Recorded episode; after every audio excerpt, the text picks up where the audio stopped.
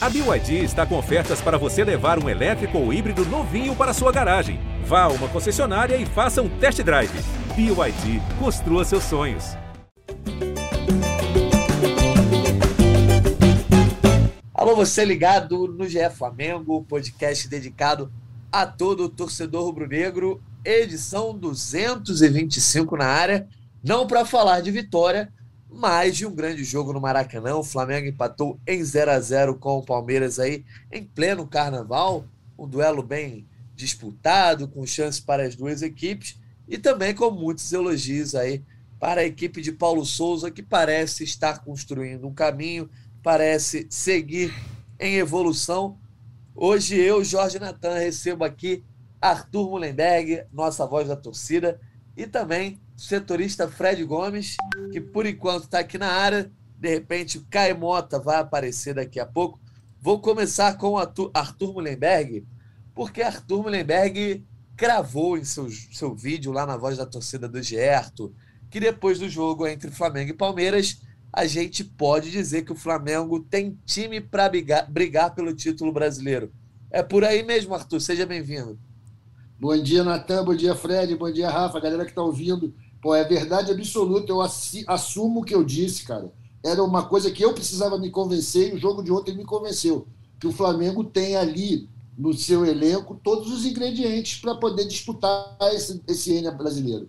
Pô, vamos disputar lá em cima. A gente ontem pegou o time mais categorizado do atual momento do futebol. É o bicampeão do continente, é o time mais arrumado, que está mais tempo com o treinador. E eles, a gente sabe que é um time forte.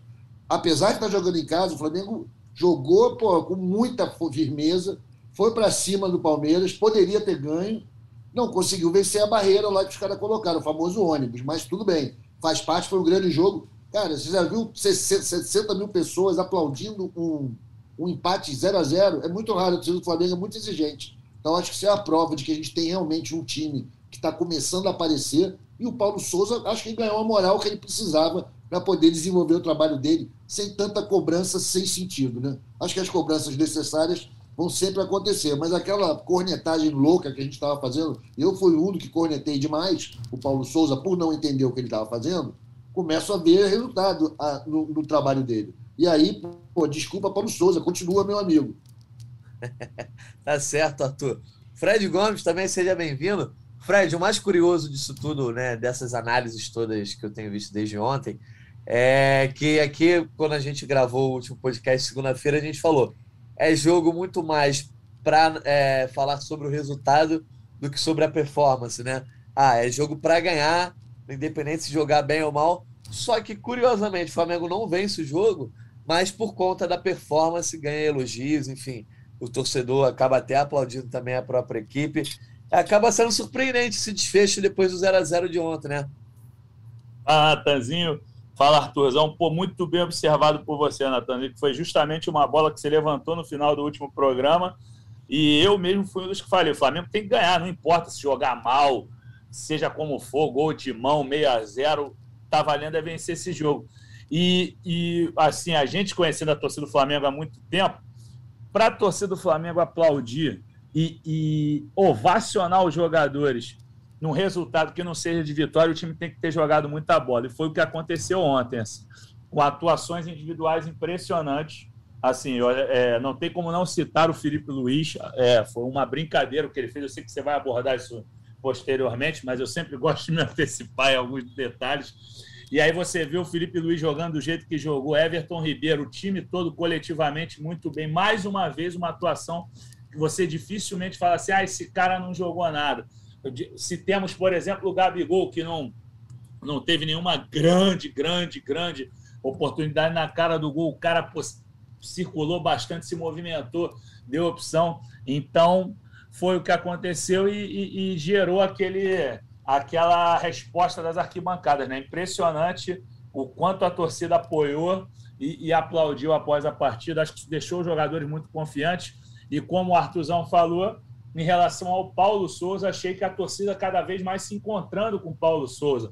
Ontem já, já vieram de novo com ah, é Paulo Souza, acabou essa história de chamar ele de mister, não tem mais nada a ver uma coisa com a outra. E achei ótimo, assim. Acho que acabou que um 0 a 0 com sabor de vitória. Não que o Flamengo precise de sabor de vitória em relação aos adversários, porque o Flamengo, a gente conhece o Flamengo, resultado que não é de vitória, dificilmente vai ser interpretado como um triunfo. Mas pela conexão entre arquibancada e o que o Flamengo apresentou, achei que o saldo foi muito positivo. Tá certo. Um jogo que aí, bem na abertura do carnaval, né? Sete e meia da noite, enfim. Então muita gente acabou chegando em cima da hora no Maracanã. Mas o que se viu foi uma grande festa. Inclusive, já digo para o ouvinte aí, né, que minha voz está um pouco mais estranha, porque ontem estive aí na Marquês de Sapucaí, enfim, é, desfilei na Pôr da Pedra, mas estamos aqui hoje gravando esse podcast. Não em clima festivo, mas não deixa de ser também uma festa, porque eu estou trabalhando, o Fred Gomes está de folga, mas também está gravando podcast, o Arthur Mullenberg a mesma coisa. Feriadinho para dar uma descansada, mas também para dar uma trabalhada e para estar tá aqui nessa resenha com o torcedor porque os torcedores, eu ouvi muitos torcedores falando também, que ficaram satisfeitos não só com o desempenho do time, mas porque é, ao reencontrar o Palmeiras, o Flamengo mostrou força psicológica, mostrou que o que aconteceu na final da Libertadores foi algo sim muito pontual, mas que o Flamengo está longe de estar tá, é, em outra prateleira que não seja a mesma de Palmeiras e de Atlético Mineiro. O Arthur Mullenberg, a gente já falou isso no, nos últimos podcasts, no, nos piores momentos desse Flamengo nessa temporada, é, quando inclusive a gente fez o velório aqui do, do, do time é, logo depois do vice-campeonato carioca, eu, eu, cheguei até a comentar na, nas resenhas esportivas de diversos canais, enfim, de diversos especialistas, a galera colocando o Flamengo fora da briga pelo título. Ah, tá uma prateleira atrás do Palmeiras e do Atlético Mineiro. Até a postura do Palmeiras ontem de não querer jogar, de valorizar o 0 a 0 de fazer cera com 10 minutos do, do primeiro tempo, mostra como o Flamengo, sim, ainda continua sendo um time muito temido, que vai ser muito difícil qualquer adversário chegar no Maracanã e arrancar ponto do Flamengo, né? Eu acho que isso também é algo que dá para vislumbrar não só no Brasileirão, mas como todas as competições. O Flamengo vai ser um time muito forte, ainda mais quando tiver com o Maracanã lotado. Você tem toda a razão, Natan. O que acontece é que a torcida do Flamengo ela subiu de patamar em 2019 e a gente não baixou mais. A gente continua exigindo um time de sonhos, que demora para alcançar, né? Mas os adversários não entram na mesma viagem que a torcida do Flamengo. Eu mesmo fui um que achei que o Flamengo estava fora de qualquer chance de ser protagonista do Campeonato Brasileiro, quando começou. Mas era um momento. Mas a gente viu ontem, jogando contra um time que é considerado por 100% como um time bom, né? um time que tem mostrado resultado, que tem conseguido ganhar títulos importantes, que o Flamengo, cara, é, temido. Se a gente jogasse um jogo qualquer, como o Palmeiras jogou o segundo tempo contra a gente, pô, a gente tava sendo cornetando aqui o Flamengo até a morte, cara. Tava, porque foi um absurdo que o Flamengo fez com o Palmeiras ontem. O Palmeiras só saiu aos 42 minutos do segundo tempo. Ficaram lá atrás na humildade, sabendo sofrer. Palmas para eles também, porque é importante, tem que ter treino para fazer isso, né? Não é todo mundo que aguenta levar uma pressão daquela. O Flamengo tem que melhorar a sua pressão, lógico. Mas jogou muito bem. Acho que deixamos claro que estamos na briga. Pra... Todo mundo sabe agora que o Flamengo tá... entrou no Campeonato Brasileiro para vencer. Isso é importante. Fred Gomes, e quais foram aí os principais pontos é, chave do Flamengo nesse jogo? Você já citou o Felipe Luiz. É, ofensivamente, o Flamengo voltou a apresentar uma boa movimentação, uma boa combinação dos seus homens de frente eu confesso que o primeiro tempo não me agradou tanto ontem, mas é, não foi um primeiro tempo ruim. Mas eu acho que perto do que jogou contra o São Paulo, por exemplo, eu vi mais criatividade. Só que o segundo tempo, e principalmente depois que o Paulo Souza bota o Marinho no lugar do Lázaro, a gente consegue ver o Flamengo rodando muita bola, tentando de, de tudo, realmente buscando alternativas para bater de frente com os Palmeiras. Então, quais foram os principais destaques do Flamengo que fizeram você é, fazer uma análise, quem não leu ainda lá no GE, está lá, análise. Contra peso pesado, Paulo Souza faz Flamengo ser dominante com o bloco dos recuperados. Então, faz essa análise também para a gente ouvir na sua voz, Fred Gomes. Natanzinho, é, primeiramente, você sabe que você é meu amigo, mas eu não gosto de discordar de você, mas vou discordar. Eu achei o primeiro tempo do Flamengo excelente, achei assim. Eu achei que o primeiro tempo do Flamengo foi justamente o, o, o ponto de partida, a mola propulsora para o Flamengo é, arrebentar e, e, e, levar a torcida já confiante para o intervalo. É, em relação é, do, do, do, que você falou da análise, até quero fazer uma menção honrosa ao meu amigo Arthur Mullenberg. Ele já tinha levantado essa lebre antes do, da bola rolar, porque ele falou, a gente fez a live ontem lá, direto do Maracanã, até tentei ir para Eurico Rabelo, fazer ali um, um tete a tete com a galera, mas a internet não aguentou ali fora. E aí o Arthur falou, é, esse o que a gente falava do Lázaro, do quanto o Lázaro vem crescendo, e aí o, o Arthur lembrou que esse time é um time bíblico que é cheio de Lázaro, cheio de jogadores em recuperação. E foi o que eu vi ontem. Eu acho que mais do que a análise tática, que eu acho que vale a pena fazer, porque o Flamengo mais uma vez ajustou a pressão alta muito bem, é, esteve ali no campo do Palmeiras martelando, até na minha análise eu usei uns campinhos do Footstats que mostram exatamente o que o Arthur falou antes. É o Flamengo da linha da intermediária defensiva com, com um mapa de calor todo preenchido ali da linha intermediária defensiva até o, ali a meia-lua, mais ou menos. O Flamengo indo para frente. E o Palmeiras, você vê um borrão verde no campo de defesa. E aí os recuperados foram fundamentais. Os recuperados que eu digo, um deles, para mim, o principal deles foi o Thiago Maia, que o Thiago Maia vinha jogando muito mal, ele mesmo se, desculpou, se desculpou com torcedores. Até daqui a pouco, às 11 horas, eu sei que, que o, o nosso ouvinte é, é atemporal, ele pode estar escutando isso mais tarde, a gente está gravando às 10h41 é, dessa quinta-feira, e a nota vai subir agora às 11 o Thiago Maia falou: olha, quando eu, eu pedi desculpas ao, ao, aos torcedores, eu não quis dar uma de humildezinho, eu não quis pagar de humildezinho. Eu realmente estava mal, eu não estava conseguindo fazer as coisas que eu consigo. E ontem achei ele muito bem, é, assim, ele participa de, de duas das principais jogadas do Flamengo. Tem aquela bola na trave do Arrascaeta, mas tem um jogadaço do Lázaro, vocês vão lembrar, o, o, o Arrascaeta arredonda uma bola, ele está no meio de três ou quatro marcadores, ele tira do 26 do Palmeiras, eu não lembro se era o, o Murilo, ele tira o cara com toque de letra assim, sensacional, o Thiago já clareia no Lázaro, o Lázaro dribla dois, entrega para o Gabigol, Gabigol cruz e o Arrascaeta chuta para fora. E uma outra jogada do Thiago Maia, numa troca de passes pela esquerda, mais uma vez o Lázaro participando muito bem ali, se entendendo com os homens de meio com o Gabigol.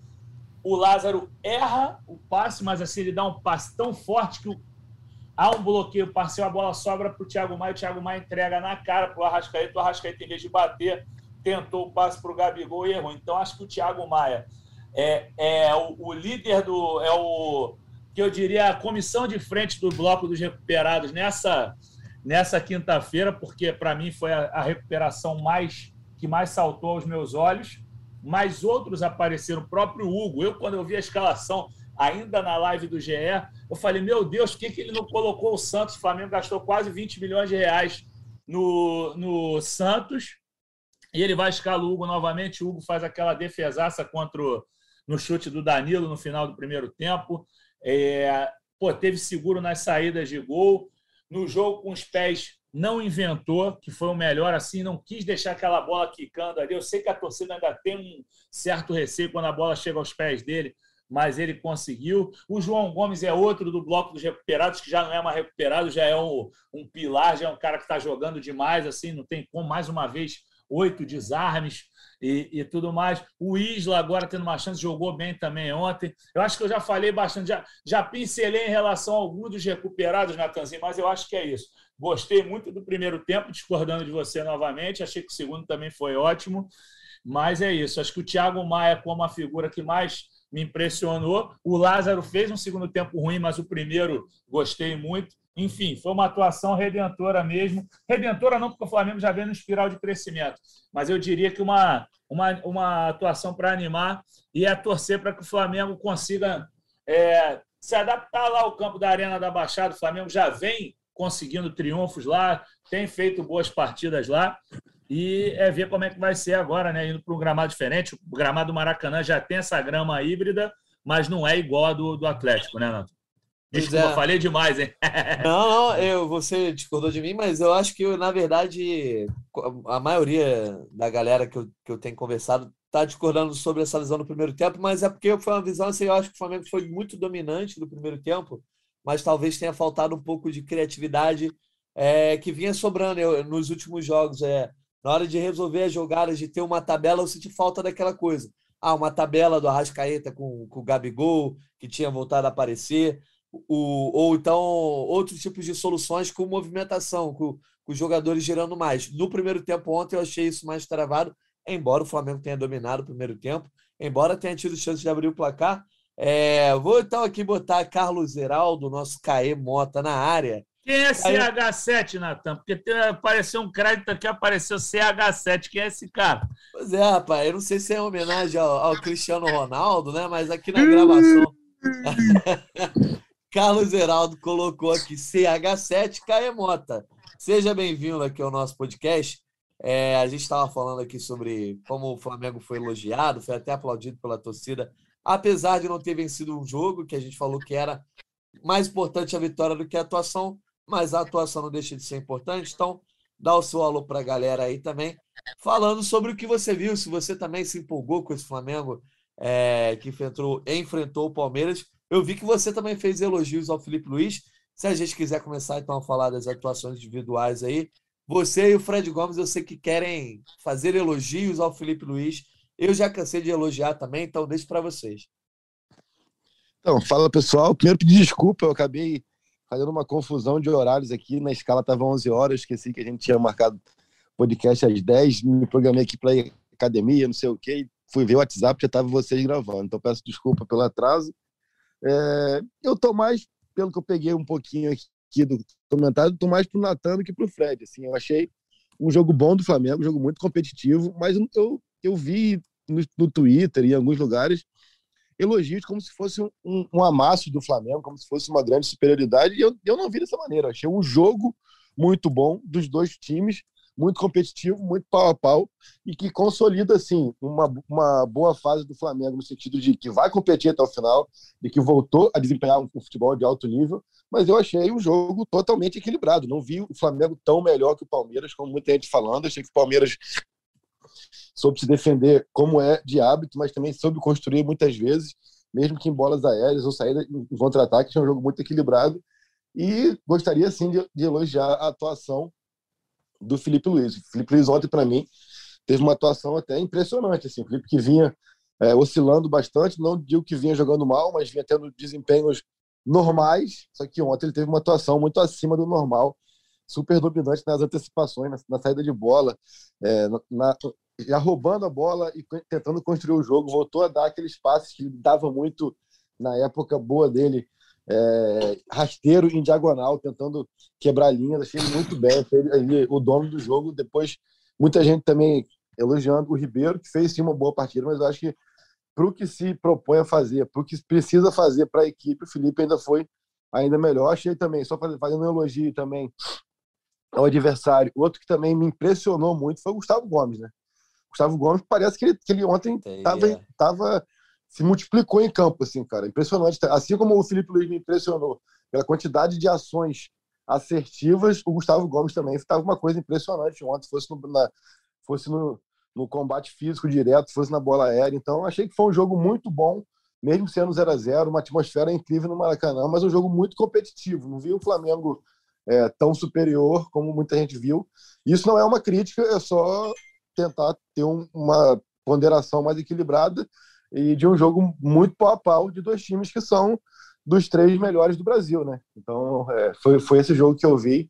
Mas o Felipe me chamou muito a atenção, assim. Mas ontem, por exemplo, ontem eu não vi o jogo trabalhando, eu vi o jogo a lazer. Fui lá com, com amigos e tudo mais. Então, você fica na resenha aqui, você toma uma gelada ali e tal. Mas, cara, parecia que toda hora que eu, que eu olhava para o campo, eu, o Felipe estava tava tendo uma antecipação, uma roubada de bola, um desarme, uma construção. Então, isso, isso me, me chamou muita atenção. Ah, Caio, só para te completar, eu concordo contigo, até você levantou a bola no zap na hora para a gente, vocês falaram, o Felipe Luiz está jogando tanto quanto eu estou vendo, e a gente concordou contigo na hora, de longe, o cara acertou todos os passos. Eu só, o que eu falei para o Natan, é que eu achei um primeiro tempo excelente, mas eu, assim, na minha análise, eu escrevi dominante, achei que o Flamengo foi melhor, sim, mas em nenhum momento botei que amassou nada, não fiz nenhum exagero dessa parte. Só falei que achei, achei dominante, achei mais agressivo, é, presente, mas o Palmeiras também na proposta de jogo que, que apresentou excelente. Aquele goleiro é um absurdo, assim, cara. O, a, a maneira que o, o Everton sai jogando é brincadeira. Tem uma bola que ele pega, que ele bate um lateral da pequena área, que ele taca no pé do, do Rafael Veiga, que ele faz uma tabela com o Dudu, que é brincadeira, cara. O Everton Impressionante a agilidade dele. Ele é um goleiraço debaixo da, da trave, mas porra, a reposição do cara é, é um absurdo, assim. Então, foi um jogaço. O Palmeiras mostrou, porra, muita qualidade. Também gostei do Danilo, do volante, porque é um, um monstro também. Mas só isso, eu usei o termo dominante na escala, mas em nenhum momento achei que na, na análise, mas em nenhum momento falei de amasso, nada disso, não, não teve exagero dessa parte, não. Não, não, é, cara, eu, eu vou ser sincero, eu nem li a análise ainda. De falar, é, claro, foi, imagino, tava malhando, pô. Pra... É, e foi assim, acordei naquela meio que na, ressaqueado, já indo pra academia, tanto que eu nem peguei o WhatsApp, peguei nada. Eu, eu falei, eu falei mais de uma percepção que eu tive de Twitter. Assim, Geral, assim, né? Pode crer. É, de Twitter que, assim, e, e, que legal, assim, e aí tem, tem, tem um outro ponto de vista. Que bom que a torcida foi compreensiva no sentido de um jogo 0 a 0 em casa, com 70 mil pessoas, e ter visto o copo meio cheio, né? O lado bom. É, eu só é. achei um jogo muito equilibrado, assim. É, foi, foi. Tanto que se, se a gente for pegar os melhores momentos, tem até mais, joga mais jogadas do Palmeiras do que do Flamengo. Acho que isso mostra um pouco do quanto que foi equilibrado o jogo, assim, de, no sentido de propostas de lado a lado. Assim. Achei um baita jogo, assim, e, e, e chama atenção é, um jogo desse nível ter sido 0 a 0 né? Mas, é, e, e, um jogo muito dinâmico, cara. Principalmente que em momento nenhum é, a, as duas equipes cozinharam o jogo, né? Então, é, os, os dois times, sempre que tiveram a bola, foram muito dinâmicos na, na tentativa de construção de jogada. Achei isso muito muito bom para um jogo do nível tão alto, com dois times tão, tão equiparados, mesmo com propostas é, bem o, diferentes. O, o, Palmeiras cozinhou um pouquinho de outra forma, né, o, o Caê? É, se mostrou, eu acho que o Palmeiras deixou claro que estava satisfeito ali com o 0 a 0 em, em alguns momentos. Achei que o Palmeiras pico, picotou mais o jogo do que cozinhou, assim. É, não, mas, Caia, eu acho que no fim do jogo, ali, principalmente no final do segundo tempo, que foi quando o Palmeiras deu uma largadinha, dava para perceber que eles estavam num alívio com aquele 0 a 0 diferente da sensação do Flamengo, que era uma certa tensão por não conseguir fazer um gol, furar aquele ônibus. Mas Pô, eu gente, acho mas, que o assim, Palmeiras assim, ganhou mais. Mas aí, peraí, peraí, peraí, mas uh, a, eu, até parece que eu tô aqui, depois vão falar que eu estou no Gé Palmeiras, né? mas não é isso. Mas, aí sim, a, a gente está querendo é, ver é, tudo muito no nosso prisma, né? Porra, tu tá contra um time que com, é, é, é, do seu nível, com 70 mil pessoas e zero a seu favor. Se você, aos 70 minutos, 80 minutos, 85, não puder também dar uma respirada, cara, eu, eu, eu vejo muito mérito no Palmeiras. Com 70 mil pessoas contra ela e zero a favor, conseguir fazer um jogo pau. É, é, e, e, repito, se a gente pegar os melhores momentos, teve mais chance do Palmeiras do que do Flamengo. É, e eles também, outro mérito é que eles também não apelaram para porradaria e nem para é. o antijogo, né? Jogar achei que, eles, achei que em alguns momentos eles picotaram muito o jogo, mas também é. aí entra, para mim, o grande ponto negativo do jogo, e também é a única, eu acho, unanimidade do jogo, que é o, o árbitro. Porra, é brincadeira o quanto que ele, ele, apita, ele apita o jogo para ele. Ele apita o jogo para não ficar desconfortável para ele. ele. Ele não apita o jogo para ficar bom para o jogo. Ele tenta minimizar os problemas para ele, fica, porque ele acaba sendo criticado é, por não dar fluidez ao jogo, mas não teve nenhum lance. Ah, foi esse lance aquele. Então, assim, ele, ele apita o jogo tentando que fique bom para ele. Aí é brincadeira, né, cara? Não dá, cara. E não é de não, é hoje, é... né? Ainda. É eu isso. gostei desse negócio de não dar faltinha, mas, mas aí quando dá, dá errado. Ô, Arthur, mas assim, isso aí que o Caio tá falando, acho que tem um lance que ilustra bem disso dele não querer se comprometer. É o lance que o Thiago Maia desarma o Rony numa boa. O Rony cai no campo de ataque, o Flamengo saindo o contra-ataque. O Rony não teria nenhuma influência na jogada. E aí o Wilton, justamente para não se comprometer, como disse o Caê, para ficar confortável para ele, ele vai para o jogo. O Flamengo já com a bola ali no meio-campo, o Rony ali, o Rony levantou, não pediu nem atendimento. Entendeu? Então é, é esse tipo de coisa que, que o Wilton amarra jogo. Porra, é assim, é impressionante, cara. Um cara com o escudo da FIFA e, e, amarrando o jogo dessa maneira, assim, prejudica demais o espetáculo. E não prejudicou só o Flamengo, prejudicou o Palmeiras em outros momentos. É um cara que não se compromete. Achei que o Caio definiu bem demais, cara. É, pode ser que realmente esse negócio não tinha notado que o Caio falou. E ele, eu acho que ele roubou para os dois lados mesmo. Acho que ele prejudicou igualmente Flamengo e Palmeiras. Mas é. eu gosto do cara não parar o jogo, galera. Esse negócio de faltinha é muito chato. O jogo é. dele tem muito pouca falta, né? É, e inclusive os próprios jogadores do Flamengo, eu acho também, cara. É, e, e, e ontem eu tava, tava no Maracanã, você vê que a própria torcida entra no jogo do, dos jogadores, né? Ah, que o Gabigol sempre tenta cavar falta, outros jogadores do, do, time do Flamengo também sempre tentam cavar falta, quando você vê que claramente não foi. E às vezes é uma jogada que, se o cara tenta prosseguir, ele teria chance. Então, cara, é, esse, já falei, esse debate de arbitragem, enquanto é, a galera não focar que o debate é que todos os juízes, ou, ou a grande maioria, são muito ruins e não tem essa coisa de, ah, ele tá, pelo menos na minha opinião, ele tá querendo fazer isso, tá querendo fazer aquilo. Eu acho que a gente não vai sair do lugar nesse debate. Mas, o, o Arthur Mullenberg, eu quero, quero saber a tua opinião aí sobre individualidade. Né? O Fred e o, o Caê já destacaram o Felipe Luiz. Quem mais, na sua opinião, se destacou ontem lá no Maracanã? Eu gostei muito, mais uma vez, do Everton Ribeiro. Assim, eu até falei com os amigos meus, o Flamengo consegue jogar bem sem que o Everton Ribeiro jogue bem. Mas é impressionante que toda vez que o Everton Ribeiro joga bem, o Flamengo também joga bem. Olha, eu gostei demais do, do Felipe Luiz mesmo. Eu estava no começo aqui no esquenta, estava falando, estava pagando o maior pau para ele. E o, o Fred gostou demais do Thiago, né? Que Thiago Maia jogou bom. E realmente, Thiago Maia, acabei nem prestando atenção, porque ele sempre chama muita atenção por errar o passe. Ele ontem quase não errou passe nenhum, bicho. Ele estava presente lá na marcação, ele é um cara muito importante ali, ele está jogando muito bem com, com o João Gomes, né? Eu Quem errou muito passe ontem foi o João, né, Arthur? Pois é, mas ele, ele se expõe mais, né? Eu acho que o João Gomes se expõe mais nessa, no passe. Ele tenta mais, ele, ele força mais as jogadas. Eu estava gostando demais do Lázaro no primeiro tempo, cara. Achei o primeiro tempo dele espetacular e ele voltou do segundo tempo, deve ter tomado um Guaraná invertido no, no, no vestiário. Ele errou tudo, cara. Ele errou tudo até ser substituído. O Paulo Souza teve uma é paciência. O Arthur, Como? aquilo, até para a gente é, é, prestar atenção e depois até perguntar para o Paulo Souza e tudo mais, que é, é, o Lázaro, a crítica que ele sofria do Renato e do Rogério era muito a questão da intensidade, né? o quanto que ele conseguia é, participar do jogo de maneira intensa para ser utilizado. E ele, com o Paulo Souza, corrigiu muito isso. É, tem participado bastante, para mim, é dos melhores da temporada, assim, mas é, repetidamente ele é substituído ali a partir dos 10, 15 do segundo tempo. Acho que essa questão dele cumprir tão bem as questões táticas de uma posição onde ele precisa subir e descer toda hora, acaba desgastando ele. Então, assim, acho Pode que acaba ter isso, também. Isso você tá Mas falando. ele errou muito tecnicamente no segundo tempo, né, Caí? Diferente do primeiro tempo. Ele errou passes, errou antecipações. Ali, todo mundo apoia, né, quando o Marinho entra no lugar dele. E achei que o Marinho é, entrou bem, mesmo, mesmo nessa posição nova ali, achei o Marinho bem também. É, o, o Arrascaeta, realmente, ele está sempre num nível tão alto, cara, que quando um, um jogo, uma, um pouquinho menos que ele faça, chama até atenção.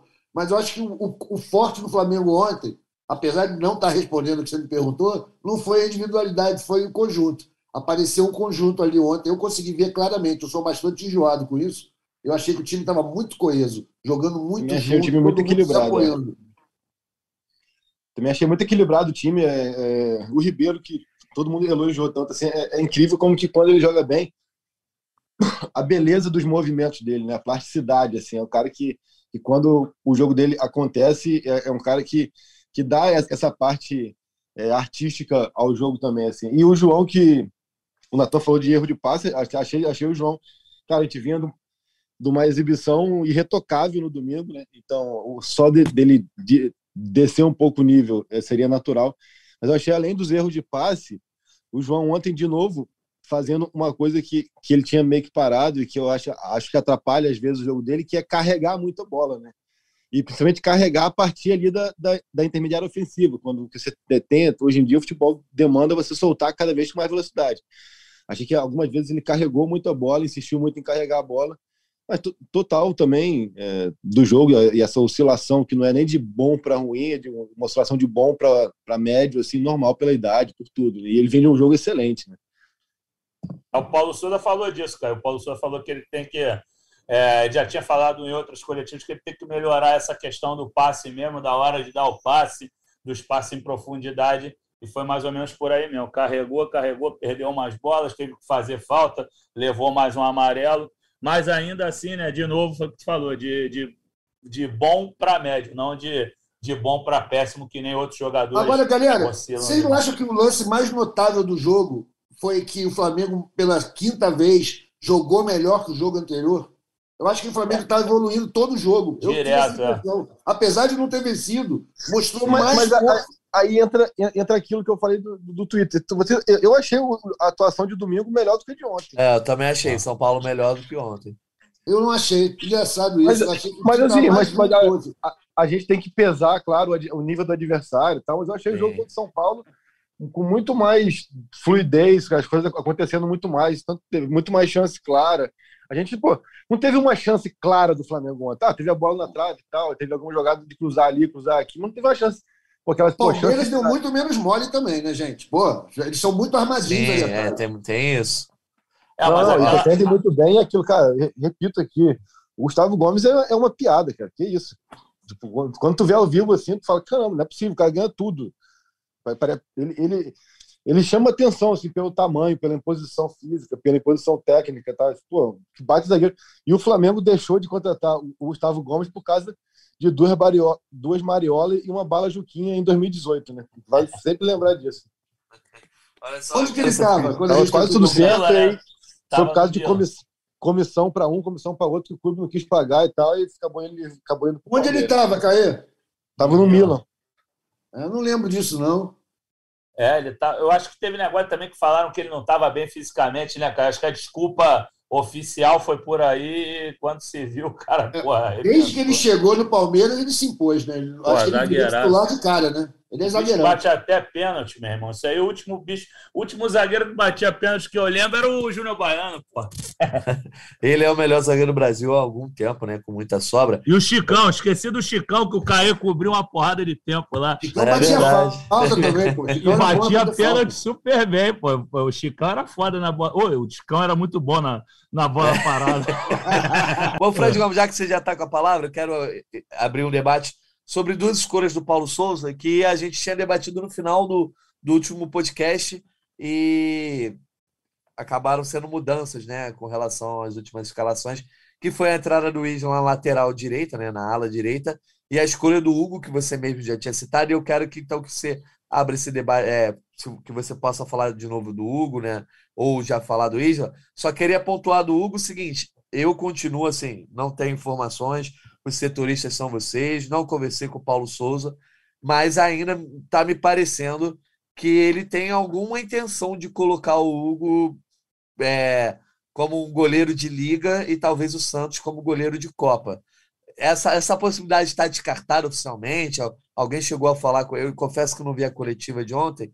Alguém chegou a falar com ele sobre isso em coletiva? Porque tá, é, me estranha que o Hugo tenha jogado esse segundo jogo seguido aí no Brasileirão e aí, de repente, no jogo da Libertadores, eu acho que o Santos pode aparecer.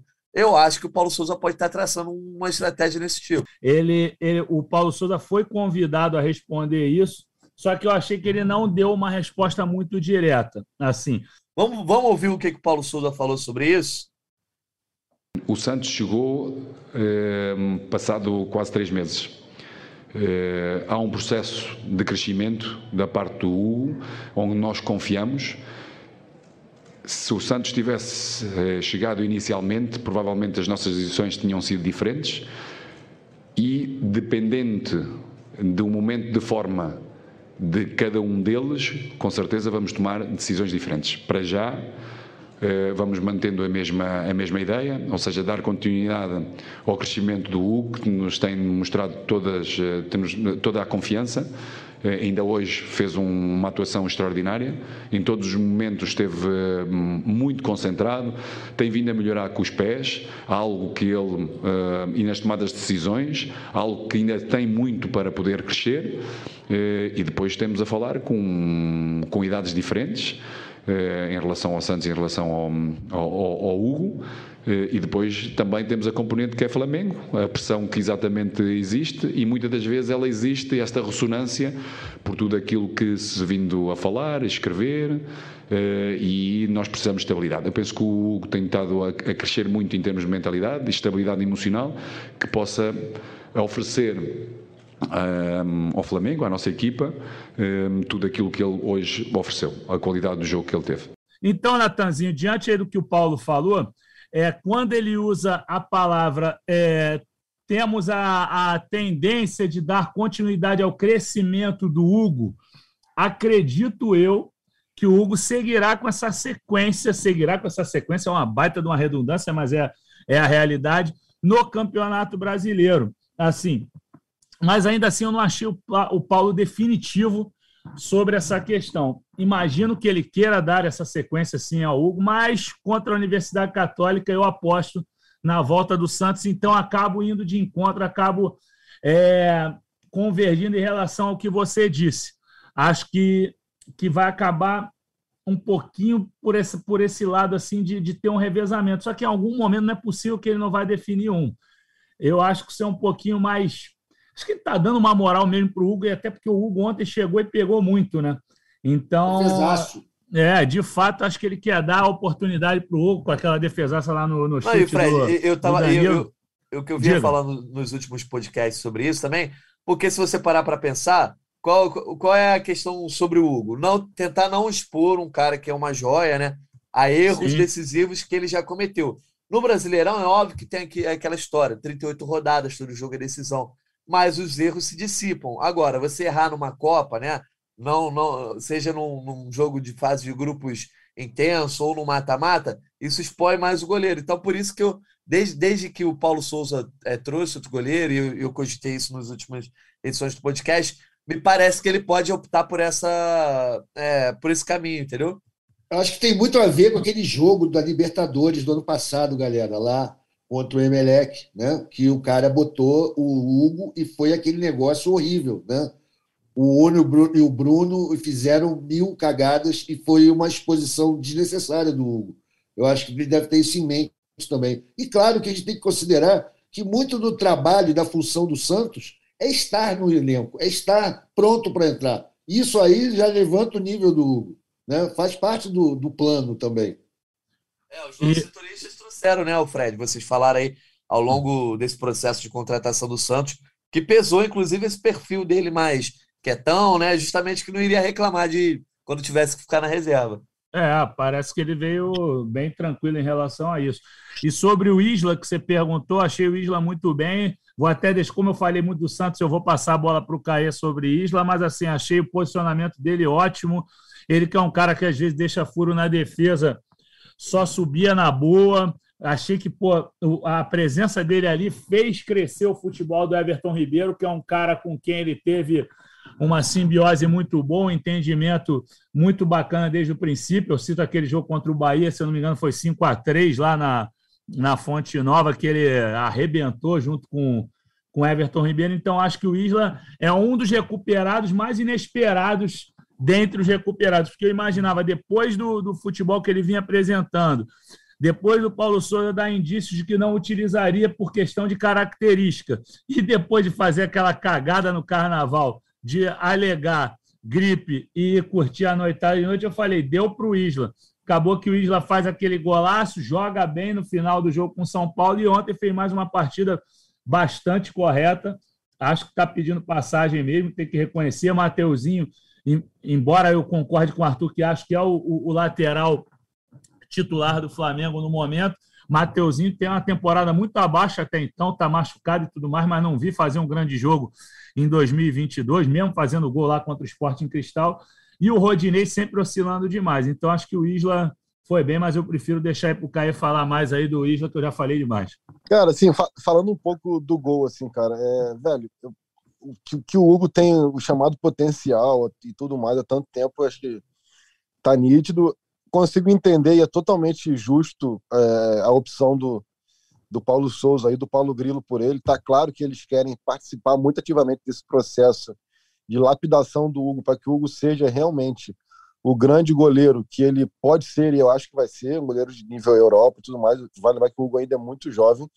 Só que eu acho que o Hugo passa por um fenômeno também que assim, a complacência e a busca por elogios e por, e por, e por é, buscar sempre ver o lado positivo das, das ações do Hugo é impressionante, assim, cara. É, é impressionante como que o Hugo é, tem oportunidades e tudo mais, é muito mais do que outros atletas que erram. Assim, a gente está falando aqui como se ele ontem tivesse feito uma grande partida. Ele fez uma partida ok para um goleiro, fez uma grande defesa no lance do Danilo, é, mas uma defesa que o Santos, por exemplo, contra o Flamengo, na Copa do Brasil fez 557 defesas daquela, e, e, o Hugo cometeu novamente erros primários com, com os pés no início do jogo, errando passe, botando bola para lateral e tudo mais. Assim. Não é para criticar, ele fez uma atuação ok, mas ele fez uma atuação que no balanço, para mim, não, não é uma atuação de, de elogios, assim, cara. Então, assim, é, tá tudo bem, pô, é, tava claro isso.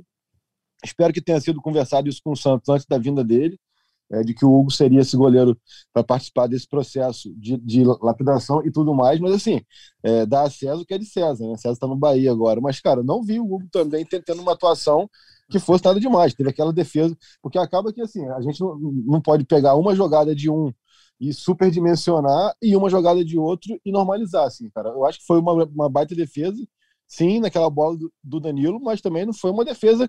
O próprio Hugo já, é, já fez nessa temporada 25 defesas mais importantes, mais difíceis que aquela. Assim. Acaba que a gente parece. A gente que eu digo o é senso comum, falando a gente aqui no podcast, o, o senso comum também, ao mesmo tempo que às vezes critica demais, é, ou outras vezes também superdimensiona demais coisas normais que ele faz. O Hugo é um cara que mexe muito com os extremos nesse sentido. Então, tentando ser um pouco mais polido ali dentro da, da atuação dele, ele teve uma boa atuação, fez uma boa defesa é, e também cometeu equívocos que ele sabe que precisa corrigir com os pés. Só que a gente fala que ele comete equívocos, primá equívocos primários com os pés há dois anos e meio. Então, assim, é só a gente bater um pouco nessa tecla e dar a Hugo o que é de Hugo, assim. É... Porque, assim, quando eu falo que eu espero que tenha sido conversado com o Santos e tudo mais, antes da vinda dele, Pô, o Santos é um cara hoje que, se por acaso algum dos três goleiros da seleção se machucar, ele é o quarto goleiro da seleção. E ele vir para cá para fazer 10 jogos no ano, tem, se, se, não foi algo combinado lá atrás com ele, e ele deu ok e tudo mais, por mais que ele tenha uma, um, um, perfil comportamental calmo e tudo mais, não, não é um cara que vai explodir, que vai brigar e tal, isso que eu, eu, eu acho que também não é legal para a carreira do cara. Né? Só isso aí, por isso que eu até que, quero depois prestar mais atenção nessa resposta do Paulo Souza para ficar claro critérios. Assim, acho que sempre quando você se comunica com clareza, fica tudo mais fácil. Né? Quando você se comunica com clareza, sentido, ó, vai ser um em Copa, vai ser um em, em, em Liga, vai, eu vou alternar aleatoriamente e tal. Só que está muito claro isso desde, desde antes da chegada do Santos, é, de que o Paulo Souza e o Paulo Grilo querem ter essa assinatura no Hugo como eles tiveram no Costil lá do, do, Bordeaux da França, que era um goleiro comum, e eles botaram o Costil para ser terceiro goleiro do, da seleção francesa. É, me parece que eles querem ter também essa assinatura aqui. Era para falar do Isla, eu nem falei do Isla ainda. É, cara, eu acho o Isla, pô, eu, ano passado tinha aqui o time Isla e o time, o time Mateuzinho, eu e Natan, né? a gente tinha muito esse debate, assim, cara. Eu acho que o Isla é um, um lateral experiente que sabe muito mais a hora de subir e a hora de descer. Eu acho que é, os jogos que ele foi mal. Foi muito mais por questão é, fora de campo tá bem ou tá mal, questões particulares, a gente sabe que Isla vira e mexe passa, seja com a questão do, do episódio da, da, noitada, seja com questão de casamento, de questões familiares e tudo mais, que isso interfere, interferiu bastante dentro de campo dele em alguns momentos, na questão é, da, da, concentração mesmo, mas eu acho o Isla, para mim, é, é, com certa tranquilidade, o que oferece maior equilíbrio entre ações ofensivas e defensivas ali. Teve um lance para mim que mostra. Ele é um cara que a bola queima muito pouco com ele. Né? Um cara que ele consegue ter, muito, ter, ter muita serenidade para ter as ações com a bola. Teve uma saída de, de, de contra-ataque ontem que ele consegue perceber que não tem ninguém para ele avançar. É uma, uma saída que ele até meio que, que recebe muito rápido do Ribeiro. Ele percebe que não tem ninguém. Se ele avança muito, ele ia ficar sozinho ele dá um corte para dentro e toma um, rapa do Rony, se não me engano, que o Rony até toma um cartão. É um lance bobo assim, mas você mostra como que ele tem mais até, eu acho, esse equilíbrio, é, até pela idade, por ter, pô, o cara que jogou na Juventus, jogou na Itália a vida inteira. O primeiro, o primeiro clube fora da Europa dele é o Flamengo, um cara que é, subiu para o profissional já na, na Europa e tudo mais. Então, assim, eu acho que ele tem mais esse equilíbrio, assim, até mesmo quando ele passa, raramente tu vai ver o Isla jogar a bola na área quase sempre ele busca um passe aqui, um passe ali. Mas, pô, Mateuzinho mais jovem, prata da casa, força física, participação em gol pra caramba tal. É, é, ali dos dois, eu acho que se tu jogar a camisa pro alto, quem pegar primeiro tá, tá bem entregue, cara. Eu acho que são dois, dois baita alas laterais ali, é claro, com, com necessidades de, de ajustes aqui e ali por característica, É, mas naquela nota 7, nota 7,5, os dois estão ali. Quem jogar, para mim, acho que o time está bem servido. Então, olha só, é, para a gente caminhar para nossa reta final, Arthur Mullenberg, eu quero saber também a opinião dele. A gente já falou sobre o Felipe Luiz, né? Mas eu acho que o Felipe Luiz é algo mais individual do que sobre a linha defensiva no geral. É, mais uma vez, com o Ilharão e Davi Luiz atuando. Quero saber se vocês consideraram que teve uma boa atuação. Eu só achei que teve no primeiro tempo mesmo um vacilo num contra-ataque ali, e eu acho que. A, é, eu, já tinha dito isso é, no outro podcast. Essa movimentação de recomposição rápida, quando o Flamengo perde a bola, ou nesse caso foi depois de um escanteio, ainda tem batido cabeça quem corre para que lado, quem fica na sobra, quem quando dobra a marcação ou não. Quero saber a tua opinião e quero saber a tua opinião também sobre a saída de bola por parte desses zagueiros, cada vez que eu vejo o Davi Luiz dar um passe longo, ou Arthur, eu só consigo lembrar de você falando que ele dá bicuda. Não, melhorou muito isso, cara. A gente está vendo que está tendo melhor, melhoria do entrosamento ali, né? Os caras estão. Eu acho que, que a saída de bola com o Felipe Luiz é muito melhor em qualidade que a do Arão. Só que o Arão me parece que muitas vezes se coloca melhor, em condições melhores de receber essa bola para sair. Enfim, eu acho que está melhorando, cara. A bicuda do, do, do, do Davi Luiz tem que ser só o último recurso mesmo. A não ser que ele realmente consiga fazer um, um lançamento, que não é sempre. Eu acho que ele insiste demais, mas ele está se controlando nos últimos jogos. Eu vejo que tem melhorado aquele negócio ali atrás, cara. É como um todo. O time está mais consistente, o meio melhora, a defesa também, e logicamente o ataque vai se beneficiar disso. Eu, eu acredito que o Felipe Luiz sentiu uma pressãozinha naquela hora daquela crise mais braba, né? Ele é um, um cara chamado da outra panela, né? Mas ele se manteve e tem jogado, cara. Ontem eu acho que ele jogou muito, cara. Ele, como o Caê já comentou aí, é, essas roubadas de bola dele precisas, sabe? Com muita elegância, sem nem encostar no cara. Ele joga muito. E eu gosto de ver o futebol dele e acho bacana quando ele consegue ir lá na frente também. Ontem teve uns momentos que ele estava lá na direita, perturbando, né? Eu acho que está funcionando o time, cara. O Paulo Souza está encontrando uma maneira da gente jogar e o time está crescendo como um todo. Claro que a gente vai ter agora o Pablo para entrar nessa conversa aí, quem sabe o Rodrigo Caio volta. Então, vai ter muita coisa a ser feita. Rapaz, por falar em, em, em qualidade de saída de bola, tal, assim, apareceu para mim a timeline aqui do, do Instagram o coach Bruno Souza com um rapaz aqui dando um tapa de vira-cara para lá, vira-cara para cá, na praia do Leme ali. Que porra, que aula. Que talento. Frederico, Frederico. Você busque, falou busque, que ia comigo lá me ensinar, você não foi, porra, coach busca, Bruno Souza. Busca aí, coach Bruno Souza. Que talento aí. Que maneiro, ainda tá viradinha de cara ainda, hein? Quem quiser ver pessoalmente, é só ir lá no. Qual é o posto ali, Fred? É, eu, tô, tô, eu até gaguejei depois desse elogio do Gago, eu fiquei louco, pô. É, no posto eu não lembro, né? No é. posto 1 ali no Leme, ali em frente ao hotel. Não estou fazendo jabá do hotel, não, é só um ponto de referência. Tá Arena Hotel, não conheço ninguém lá, nunca ganhei uma canetinha, nem usei o Wi-Fi lá. Mas Isso é acabou agora, Fred Gomes. Isso agora vai ganhar. De repente vou ganhar uma canetinha. E, e ô Caê, pô, vai lá, cara. Tu falou que ia lá com o cara, vamos lá, pô. Ainda mais que você joga futebol e futebol eu não sustento ainda, não. Não dá pra mim, não, bicho.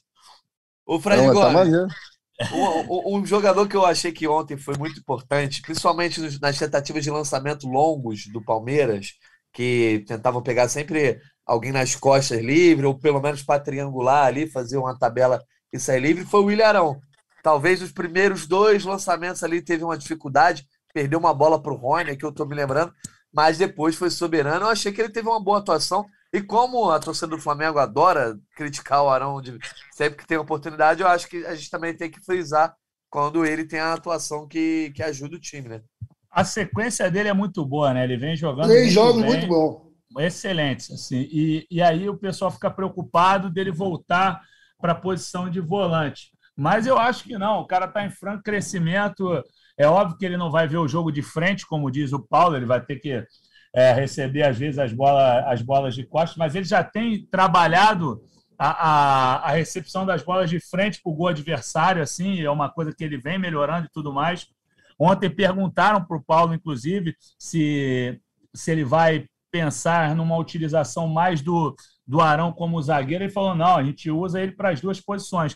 Sobre isso que, ele, que você falou que ele teve uma maior dificuldade no início do jogo, o Paulo falou que a opção do colega dele falou: o meu colega conseguiu tirar um, um, tempo do pensamento do, do Arão, então ele, ele, ele deu alguma explicação ali que, que teorizou que, que elucidou mais em relação a essa dificuldade do Arão ali na saída de bola.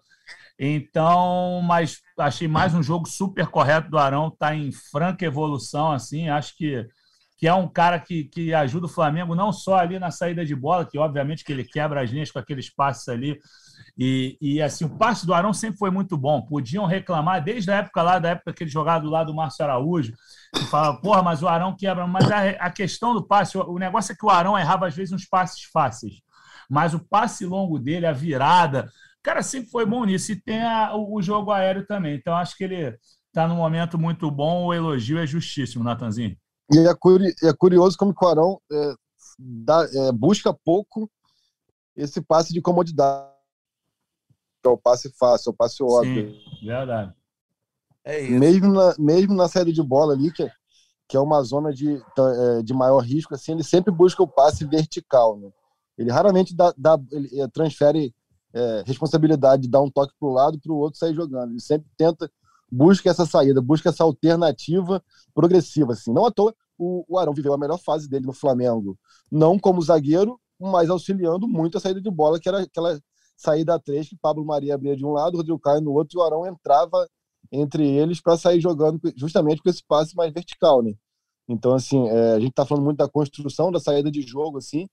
O Arão, mesmo no, no tempo do Jesus, podemos dizer que ele construía como um zagueiro. Ele entrava e saía com esse passe vertical, mas chama muita atenção. Quando pô, é, jogos grandes, onde normalmente é, muita gente, até por, por autodefesa, busca é, o passe ou a jogada mais confiável, mais confortável, o Arão sempre arrisca esse passe vertical e quase sempre acerta. Né? Então, é bem como o Fred falou, gente, é, as pessoas que criticam tanto também tem que, tem que dar, dar a William o que é de William.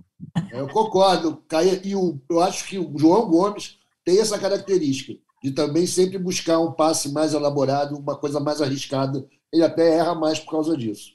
O, Arthur, o, o, Everton falou um negócio legal ontem na, na Zona Mista, que ele falou essa aproximação, o Everton falou em compactação mais 10 vezes, cara. Ele tá louco para o Flamengo continuar compactado assim, que tá certinho. E ele falou: eu jogando mais perto do Arrasca, eu posso tentar o mais difícil, eu posso errar, porque vai ter, vai ter sempre um companheiro perto para recuperar. Então, acho isso interessante. o Flamengo tem um time muito talentoso e por isso pode arriscar e errar. O Everton Ribeiro, por exemplo, que jogou muito ontem, eu acho que ele foi o cara que mais errou passes. Vou abrir aqui o scout. Ó. Ó, ele e a Arrascaeta foram os caras que mais erraram passes nos jogos. No jogo, perdão. 12 do Arrasca, 12 do Ribeiro. E o, o Thiago Maia errou 9, João Gomes 5. Então, os caras ali do meio-campo erraram, porque tentaram bastante. Você vê, o Thiago Maia foi o cara que quase aliás, o, o, foi o que mais acertou passe, foram 54.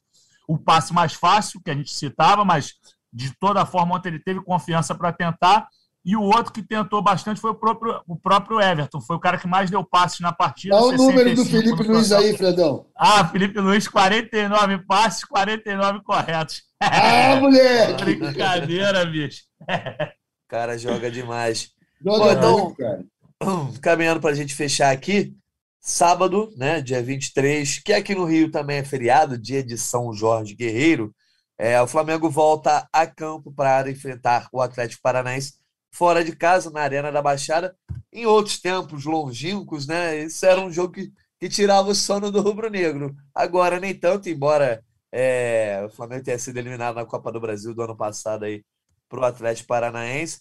Já quero saber a opinião é, dos amigos para essa partida mais o jogo de Brasileirão. Então, Flamengo, que aí agora tem cinco pontos no Brasileirão, né? Enfim, ainda não sabe o que é perder, é... mas também tem que começar a somar pontos para não deixar o Atlético Mineiro disparar, principalmente o Corinthians, né? nesse momento é o líder absoluto. E eu só quero dar aqui de novo a parcial do bolão, porque todo mundo errou, zerou né, esse jogo contra o Palmeiras, todo mundo colocou vitória do Flamengo, como o Flamengo empatou, ninguém soma pontos. Só para dar publicamente aqui para a galera saber os critérios, eu, eu botei o seguinte: como O Flamengo, é, aqui é o podcast do Flamengo, do GE Flamengo. Então, quase sempre a gente vai colocar o Flamengo vencendo as partidas, eu imagino.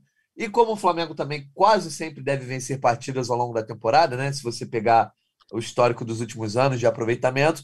Então, cravou o resultado, vitória ou, ou empate ou derrota, dois pontos. Se acertar o número de gols do Flamengo ou do visitante, ou quer dizer, do, do adversário, mais um ponto de bônus. Então seria três. Cravou o placar, né? Todos os gols de um lado do outro, cinco pontos. Beleza? Tá na boa sim? Tá na boa. Fechou, fechou. Então a, a, a classificação continua com o Caí na liderança com Eu sete. botei o quê pro jogo de. Ah, botei, botei o 2x0 gol do Pedro, né? Pô, ah, por sinal, cara, eu acho nem que. entrou. é, cara, mas vou te falar, até comentei com o Fredão depois, cara, o Pedro tava aquecendo num tesão, meu irmão. Caraca, ele dava Tô cada falando. pulo, ele dava cada pique. Eu falei, putz, não é possível que esse moleque não vai entrar, meu irmão. Aí lembrei até do bolão, exatamente. Pois é, Verdade, muita gente mesmo. falou sobre, sobre a não entrada do Pedro. Eu acho também, né? Que tá ali, cara. Tem que entrar, principalmente com o jogo 0 a 0 né? Ah, nem que seja para jogar uma bola na área ali nos minutos finais. Mas enfim, mas sobre o bolão, Caio Mota ainda segue liderando com sete pontos. Fred Uber de férias tem seis pontos nesse momento. Eu, Giovanni e Arthur estamos empatados com cinco e Fred Gomes na lanterna com quatro. Inclusive, já tem que pedir os palpites de Fred Uber e de Giovana. E aí eu deixo na planilha aqui, mas depois a gente registra. Vamos começar então com Arthur Mullenberg, sua expectativa para esse jogo contra o Atlético Paranaense. Te tira ainda o sono quando tem essa visita na Arena da Baixada, Arthur? E também quero depois a gente fala sobre o palpite. Tá. Olha, cara, há quatro anos atrás, até quatro anos atrás, toda vez que o Flamengo ia jogar lá no, no Paraná, a gente sabia que o Flamengo ia se prostituir, né? Isso aconteceu durante muitos anos no Campeonato Brasileiro. E a gente conseguiu acabar com essa nhaca, acabou esse tabu, passamos a ganhar do Grêmio, do Inter, do Atlético lá no Sul. E, e, infelizmente, nos mata-mata, a gente tem perdido para os caras no Maracanã. Mas tá tudo certo. Eu acho que a gente vai ganhar o jogo, vai compensar esses dois pontos que a gente não, não conquistou em casa jogando contra o Palmeiras, ganhando num jogo em que o planejamento até aceitaria um ponto. Porque o Atlético é um time de médio para grande, está num crescimento também, mas eu acho que a gente vai ganhar. A gente vai ganhar porque a gente vai jogar com ousadia e vamos para cima deles. Não tem mais nenhum medo do time do Atlético, aliás, de nenhum time lá de baixo. A gente tinha muito, o Flamengo ficou durante muitos anos apanhando dos times do Sul, né? Ia para lá, já sabia que era derrota no domingos horríveis. Isso acabou. Acho que a gente vai ter um domingo de São Jorge maneiro, com o Flamengo jogando bem. Ah, Inclusive, quem tiver galera tempo, passe antes em Quintino na igreja, que a festa é maneira. o público sub, sub 25, sub 20 desse podcast não tem a menor ideia do que era. Não o tem Flamengo ideia do que era isso, né, brother? Não tem ideia do que era Flamengo jogar no Sul.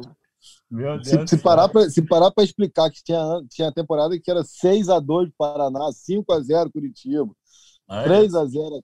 Mas não aí é- acreditar, não vão acreditar, é verdade. Tem isso. Era um negócio. Hoje em dia é um alívio, né, cara? É um alívio pra gente que é mais coroa, quando o Flamengo joga lá embaixo, como, como time grande. Pode até perder, eventualmente. Isso não tem acontecido. Mas Não, o e- Flamengo joga sem medo. A gente jogava com muito medo. Né? Isso, isso aí, Arthur, além de, de lá ser o problema que o Caê falou, porra, eu, se- eu não, não sei se eu estou errado, mas teve uma vez que tinha um tal de Robson Ponte, não sei se foi no Juventude ou se foi no Paraná. Os caras vieram aqui, meteram 4x1 aqui no Maracanã. E teve É uma em isso. Esse Robson 2002. Ponte foi. Fe- É. Fez carreira depois no Bayer Leverkusen, né, mano? Isso, isso, exatamente. É, esse jogo fez a Confesso carreira que eu dele. não lembro, não. E, o, e teve um do Flamengo é, 2002, Flamengo e Paraná aqui no Maracanã. Salvo engano, depois a gente joga no Google, a gente comenta no próximo episódio, se possível, falando de mais uma vitória do Flamengo no, no Paraná. O, o, o time do Paraná acho que teve nove casos de desarranjo, ou seja, como a gente pode falar no podcast, a famosa caganeira. Os caras vieram aqui no Maraca e meteram 3 a 0 no Flamengo, meu irmão, 2002. O Flamengo Nossa, tinha aquele meia Marquinhos que foi revelado no próprio Paraná, se eu não me engano, jogou, quer dizer, foi no Havaí. É um moleque que jogou no São Paulo também, que também foi pro Bayer Leverkusen, que o Caê citou aí. Era cobrador de falta, pô. Marquinhos. É, os caras vieram esculhambaram o Flamengo aqui 3 a 0 mesmo. O Paraná era um problemaço. É, Não, mas- fez a gente sofrer demais, galera. Até, olha, vão achar que é história de pescador. Eu falei, ah, não vou contar essa história, não, mas vou contar. Eu estava indo para um churrasco em São Pedro da Aldeia. Agora eu lembrei, acho que é 2003 isso, tá? Eu acho que é 2003 que eu estava no Miguel Couto, meu pré-vestibular. A gente estava indo para um churrasco em São Pedro da Aldeia do professor lá, o cara, o professor de física, o dono do, do, do Miguel Couto, o Assis, botafoguense doente, ele organizou um churrasco lá na casa dele. E aí o nego vai falar, pô, é caô do Fred, mas sem sacanagem. Eu acho que eu posso ter exagerado em relação ao número. A gente estava na estrada. Ah, achei que era exagero em relação à cachaça. Não, não, não. Cachaça nem foi tanta que eu lembro de tudo. Tinha no lado da estrada uns urubus mortos. E aí eu falei que foram três, mas eu não sei se eu vi três urubus mortos. E a gente passou em frente a um anúncio bem grande, um, um como é que é o nome? Me faltou o nome da palavra, outdoor. o outdoor, o outdoor, ali escrito Fósforos Paraná. Eu virei pro Alex, um amigo meu, falei, ferrou para não falar outra coisa. É hoje que o Flamengo vai tomar uma sacola. Não deu outra, 3 a 0 Eu vou achar esse jogo aqui, cara. Eu vou achar, antes da gente encerrar o programa, eu vou achar esse, esse relato. 3 a 0 Paraná, Fósforos Paraná, Urubu à beira da estrada. Eu acho que. Robson, Robson Ponte. Beleza. Essa, essa fase, galera. É não, esse, esse Marquinho aí que o, que o Fred tá falando é o Marquinho que depois, pô, foi ídolo do Havaí, né? Isso. Do Havaí. E ele passa Sim. pelo Flamengo muito mal. E aí, nesse é 6x2, esse 6x2 ou 6x1 lá do. É, lá no Paraná, né? Naquele, no mesmo estádio, depois onde o Obina fez o gol. Capanema, o estádio, ele, Capanema. Ele também jogou demais. Exatamente, ele destruiu. Ele, pô, ele jogava muito, cara. No Flamengo ele não jogou nada. Ele era um bom meio. Passou muita vergonha lá, cara. Passou muita vergonha. Bom, então, para a gente fechar aí, é, deixar para trás esses tempos longínquos aí, quero ver se vocês têm fé mesmo, se o Flamengo pode chegar lá na Arena da Baixada e fazer um bom papel através de seus palpites. Vou começar então com o Arthur. Teu palpite aí para esse jogo de sábado, Arthur Mullenberg. Sábado, dia bom, né? Um, um feriado no Rio de Janeiro. A gente sabe que os ouvintes estão em todo o Brasil, mas no Rio de Janeiro é feriado, mas é um sábado, quatro e meia da tarde, no meio desse carnaval. Você não vai botar um tropeço do Flamengo lá na Arena da Baixada. Não, mas pô, foi bom você ter avisado que o jogo era sábado, eu estava achando que era domingo. E foi pior você ter me lembrado que é no meio do carnaval. Eu falei, pô, é sábado de carnaval, que é uma data tradicionalmente asiaga para o Flamengo, cara. A gente já perdeu o semifinal de Carioca. Eu ah, mas não é gosto carnaval dessa data, fake, não. pô. É, carnaval fake, eu não vou considerar. Já passou. Carnaval já passou. Isso aí é desculpa para nego fazer sambar, o que é um ótimo motivo. Mas beleza. Flamengo no sábado, 3 a 1 Infelizmente vai ter um golzinho, talvez o primeiro gol do Santos, que ele vai tomar pelo Flamengo, porque está jogando contra os amigos. Mas é isso, vitória, 3 a 1 marca aí, vou dar a virada nessa tabela do bolão. Boa, show de bola. Então vai você, Caimoto, seguindo na ordem alfabética aqui. Cara, vou botar um a zero em Flamengo, jogo duro. É, e vale isso aí lembrar também que hoje é dia de seis jovens, né? É o dia de quê? Seis, seis jovens, jovens remadores. Ah, é. tá. Sim, é verdade. Não, eu ia falar isso Pode crer, hoje tem Estácio. Muito bom. Ele Sapucaí, desfile da Estácio em homenagem ao Flamengo. Quem não souber, fique sabendo. Pois é, vou, vou comentar no final aqui. No, inclusive, vou mandar para o Rafa Barros também. Vamos te dar trabalho nesse feriado, hein, Rafa Barros, para botar o samba da Estácio. Cobra coral, papagaio vintém, bicho rubro-negro, não tem pra ninguém. Cobra coral, cobra coral, papagaio vintém, bicho rubro-negro, não tem pra ninguém. Mais amigo que o céu. Fred Gomes, o teu, teu palpite aí. Ô, Natanzinho, é só para pegar aqui o, o componente histórico, eu acertei, ó, tá aqui, ó, 5 de 10 de 2003, o jogo da diarreia. Pela 34ª rodada do Brasileiro, o mais querido recebeu o Paraná, que no dia do jogo amanheceu com 11 jogadores que sofreram diarreia. O Marquinhos fez um gol, foi 2003 mesmo, como eu disse, que eu estava no Miguel Couto, porque 2002 que o Marquinhos jogou no Flamengo. Ele fez gol aqui e o que o Caê falou procede lá no jogo do. É, como é que é mesmo? esqueci o nome do Capanema, Capanema. lá. Pinheirão, Capanema. Pinheirão. Isso, é, é isso aí o Marquinhos meteu dois. Então, esse jogo, Felipe Maestro, eu lembro que perdeu um pênalti. E aí eu estava vendo os gols aqui. Ou seja, Paulo foi Miranda. Nove, foi 9 a 2 no agregado Paraná, né? É brincadeira, né? 9 a 2 Paraná e Paulo Miranda fez um gol pelo Flamengo nesse jogo, salvo engano, um gol de cabeça. Tá aqui, ó. Felipe cobrou um pênalti muito fraco. Foi uma, uma vergonha. Essa época do Flamengo era lá, gol de cabeça mesmo do, do Paulo Miranda. Paulo Miranda não jogou nada no Flamengo, o cara que jogou demais no Vasco, surgiu lá no Paraná mesmo, ou no Atlético Paranaense, né? Foi no Atlético Paranaense que ele arrebentou, mas acho que jogou no Paraná também, e no Flamengo foi uma tristeza. É, Enfim. O, o, Fred, o Rafa Barros postou aqui no, no chat, né? A ficha técnica desse jogo. É. Tá lá, ó. Fabiano Heller fez o primeiro gol 25 minutos e depois dali, amigo, tudo desandou. Aí a, a sacola veio com tudo, meu Fabiano irmão. Heller conquistou seu lugar na história do Flamengo fazendo aquela falta no capetinho ali aos 43 do segundo ah, E depois jogou bem pelo Flamengo. Foi campeão é. carioca em 2004, pô. Meteu o gol no Vasco em final e tudo. É, e, pô. E aqui, o, o cara que fez o sexto gol do Paraná veio jogar no Flamengo também meu Deus do céu, um dos piores que já passaram pelo Flamengo, o Caio, um volante. Caio! Sofre... Semifinal do Carioca de 2005, ele sofreu um pênalti fora da área da Taça Guanabara, perdão, contra o Volta Redonda. Quem trouxe? Quem trouxe? Cuca, Hã? pô. Eu adorava ele, Cuca. Cuca que trouxe, pô. É verdade, é verdade. E aí ele sofreu um pênalti fora da área, o juizão ajudou o Júnior, Júnior lá da Júnior Cabeleira, mais penteava o cabelo do que do que jogar a bola, embora fosse muito talentoso, bateu o pênalti, fez o gol.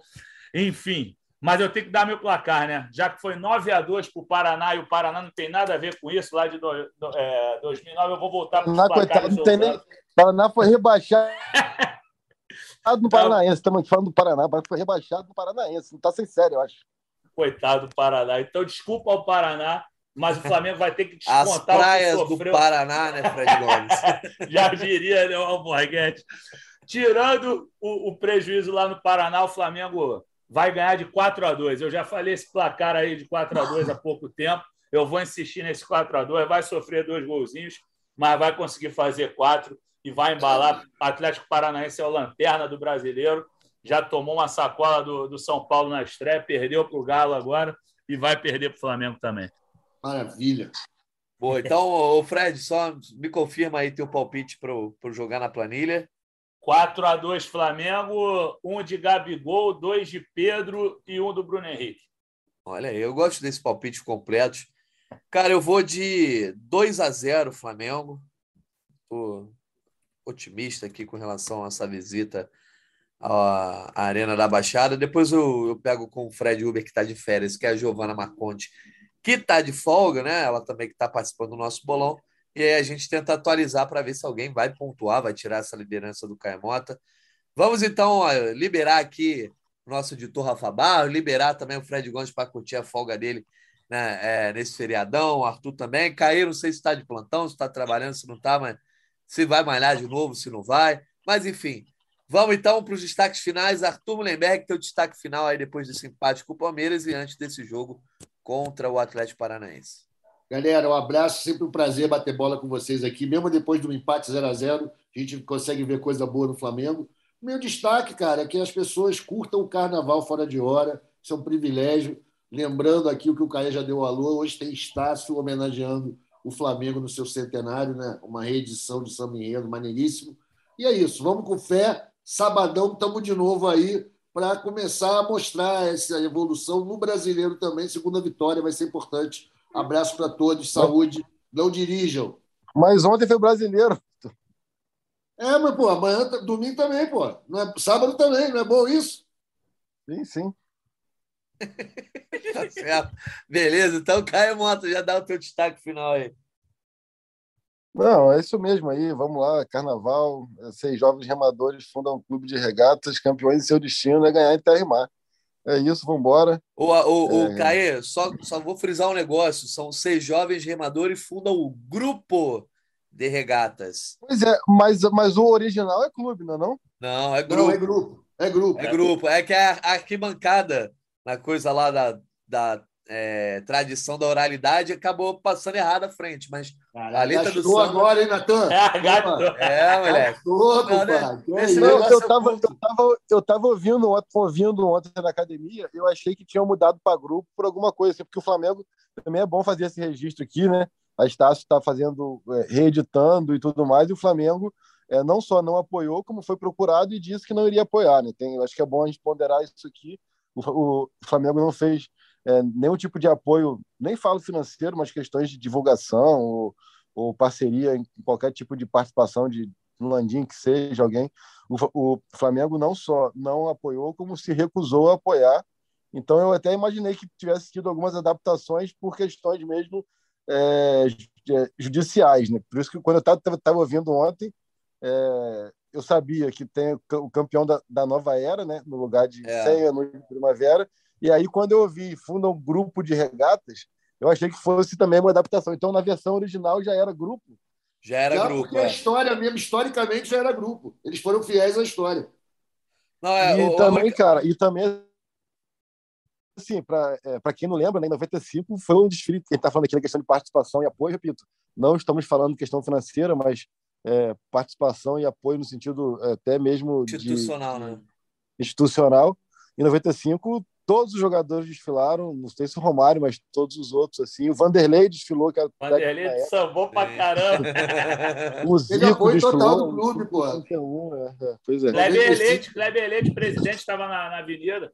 É, a história, a história desse enredo, é, o Flamengo vence lá a, a Libertadores 2019, a Estácio, obviamente, já tinha samba, tudo para 2020, e aí a Estácio decide fazer para o ano de 2021 uma homenagem ao Flamengo, super campeão, que estava ganhando tudo com o Jorge Jesus, enfim, aquela, aquela história que a gente sabe. E aí vem a pandemia, não tem o desfile, então parece meio aleatório ter essa reedição, mas a história é essa, né? E o campeão na nova era seria justamente essa volta do Flamengo aos tempos campeões. E esse é o único verso que é alterado mesmo com relação ao, ao samba original, que é, em vez de 100 anos de primavera, que em 95 era o ano centenário, é o campeão na nova era, mas realmente parece que vai ser um desfile sobre o Flamengo, mas muito muito com o Flamengo na tangente desse desfile, o Flamengo atual que eu digo, né? Esse Flamengo que de fato trouxe à tona essa vontade da Estácio de reeditar. Mas vai ser legal que a gente vai poder ouvir um samba que a torcida rubro-negra sabe de cor. A Estácio de Sá, que é a vai terceira. Lá, tá? Algum de vocês vai? Não estarei, eu, não estarei. Eu achei que o Natan ia ataque, é do samba, né? Pô, achei que não, é então, lamentável a posição do Flamengo, hein, galera? É bom a gente sublinhar. Também acho, também acho. Nada a ver, em consonância com os tempos que estamos vivendo, infelizmente. Exatamente. Isso é verdade, é, também acho. Assim, com rede social e tudo, até é, pô, um dia como hoje aí, dá um, dá um apoio, até badalar mesmo, assim. Lembrando também que o Flamengo, se eu não me engano, está com duas escolas de samba é, no grupo, não sei qual que é o grupo, se é o grupo 4, tem a escola de samba da Raça e da Flamanguaça, né? A Raça está tá no 4 e Manguaça no, no Imperadores, né? Tá no... ah, não, a Imperadores virou, virou mesmo Flamanguaça agora. Uhum. O que era Imperadores Rubro-Negros virou Flama, Flamanguaça mesmo, eu acho. Não me Bom nome de escola de samba. É, isso mesmo. Aqui, então, já que o, que o Flamengo não deu esse apoio, como o Caê falou, eu vou dar um apoio aqui, daqui a pouco vou twittar, a TV Globo vai exibir aqui, eu entrei aqui, fui no Google para ver, está aqui, ó, nos dias 20 e 21 de abril, TV Globo exibe apenas para o Rio de Janeiro os desfiles da Série Ouro do Carnaval Carioca com a apresentação de Mariana Gross, rubro-negríssima, né? muito Flamengo a Mariana, e Pedro Bassan, comentários de Leonardo Bruno e Luciano Nobre. Então eu vou dar uma tweetada aqui para... Boa, boa, Se o Caio é, falou... O Caio falou Fred. Oi. Só para dar um serviço à Estácio, é a terceira a entrar na avenida. 10 e meia. 10 e Exatamente. Meia, né? É, 10 e meia entre 10 e meia. Pode botar umas 11 horas aí, porque sempre tem uns atrasos no, entre cada escola, no começo do desfile, mas... Então, horário bom para a torcida poder prestigiar. Quem, quem tiver fora do Rio pode ver no Globoplay, que está com o sinal...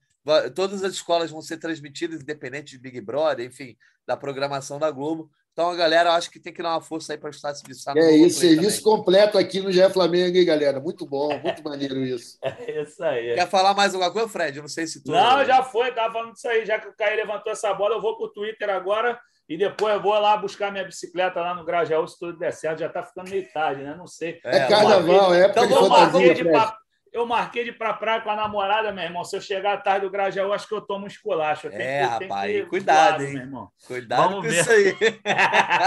então, Fred Gomes, você não vai dar nem destaque final, a gente vai fechar o podcast, beleza? Vamos que vamos para eu poder sair fora. Valeu, rapaziada. Até, até então, o fim valeu. de semana. Vou para Curitiba cobrir esse jogo aí. Aquele abraço. Boa. Então, um abraço para Arthur Mullenberg, para o Caemota, também para o Fred Gomes. Agradecimento ao nosso editor Rafael Barros aí nesse feriadão é, aqui nos apoiando e também a você, ouvinte do GE Flamengo, que nos acompanhou em mais uma edição. Sábado tem jogo, então a gente volta aí segunda-feira para abordar tudo que rolou na Arena da Baixada. Um abraço e até a próxima. Valeu, galera. Cobrança! Gol!